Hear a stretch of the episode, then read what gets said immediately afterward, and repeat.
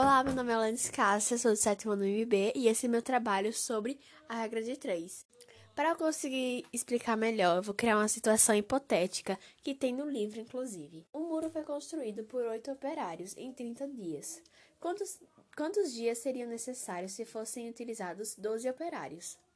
Bom, a gente já sabe que o número de operários é 8 e o número de dias é 30.